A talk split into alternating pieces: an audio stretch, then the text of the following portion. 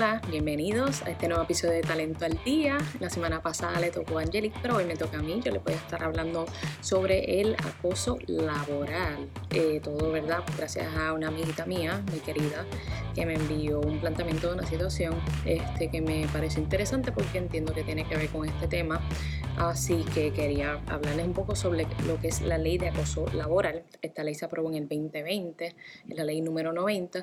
Básicamente eh, lo que hace es definir lo que es el acoso laboral, qué situaciones pueden ser y pueden no ser acoso laboral y qué hacer, ¿verdad? En ese caso. Así que yo aquí tengo un resumen con mis notas, este, en algunas de ellas se las voy a leer porque, ¿verdad? Es, con mi interpretación.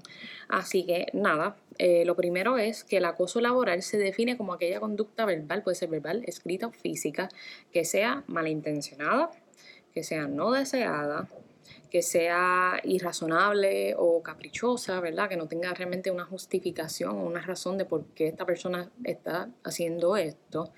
Eh, importante que sea repetitiva y abusiva. Si es algo, si es un evento que ocurrió aislado una sola vez, eh, eso no aplica en este caso, ¿verdad? No, para, para, los efectos de esta ley no constituye acoso laboral. Eh, tiene que ser algo que es constante y repetitivo.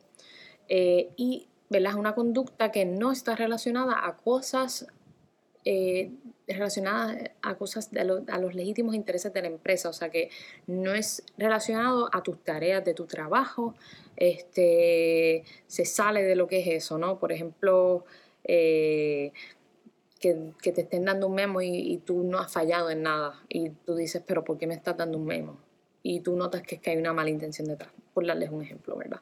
este, y, que esta conducta no ya es tan repetitiva y tan constante y te empieza a impactar de una manera de que no puedes ejecutar tus funciones de una manera normal y te empieza a impactar emocionalmente y tu vida privada, emocional, tu familia, ¿verdad?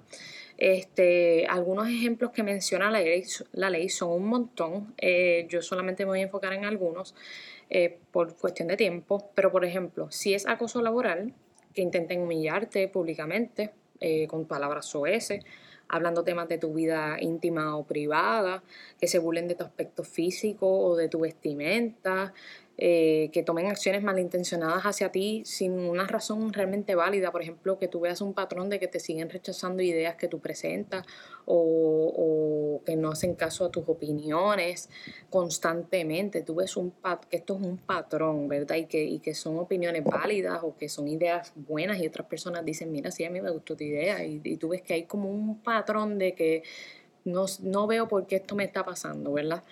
Eh, que te impongan hacer tareas que están extremadamente alejadas de lo que son tus tareas normales. Por ejemplo, que te manden a limpiar el baño cuando tú eres alguien, no sé, de finanzas, ¿me entiendes? Como que y tú ves la mala intención ahí detrás.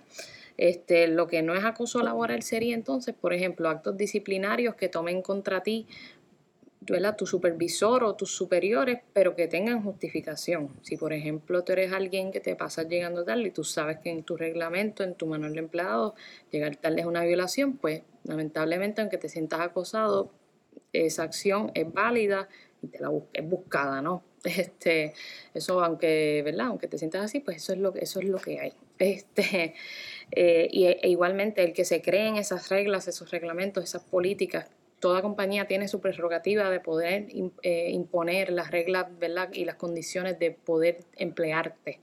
Así que eh, si no estás en acuerdo con esas reglas, pues lamentablemente tendrías que evaluar si es mejor entonces irte a un lugar que se alinee más a, tu, a lo que tú sí valoras, ¿verdad? Este, acciones también que pueda tomar el patrono para imponer esas reglas o para también imponer eh, todo lo que nos es requerido como patronos, ¿verdad? Por ley o por órdenes ejecutivas. Por ejemplo, si alguien que no está vacunado contra el COVID se siente mal de que le estén pidiendo semanalmente, por el momento eso es lo que está vigente, que le estén pidiendo semanalmente eh, órdenes negativas de, perdóname, pruebas negativas de COVID, pues aunque pueda sentirse así, lamentablemente bajo esta ley eso no cuenta como acoso porque es algo que le está requerido al patrono por ley y el patrono simplemente está cumpliendo con lo que le están exigiendo. Así que esos son algunos ejemplos, ¿verdad?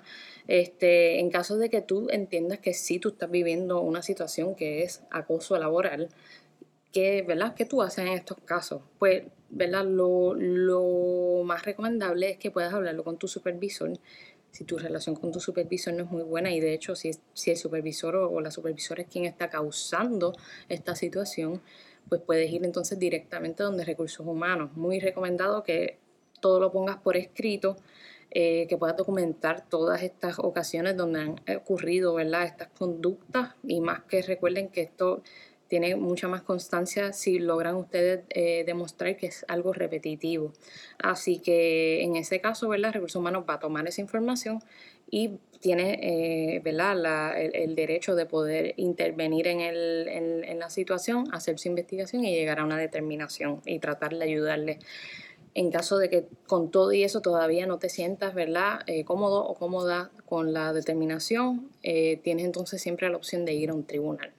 Eh, si tienes miedo de que vayan a tomar alguna acción contra ti por haber hecho esto, existe la ley de represalia, que esta es una ley que básicamente prohíbe al patrono tomar represalia contra cualquier empleado que denuncie alguna acción, alguna actividad ilegal o por participar como testigo en investigaciones de este tipo y así por el estilo.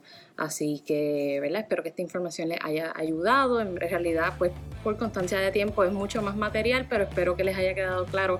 Después, si acaso, podemos retomar en otro episodio este tema o profundizar un poco más. Así que espero que sigan disfrutando, ¿verdad? De nuestros episodios, así que nos vemos en la próxima.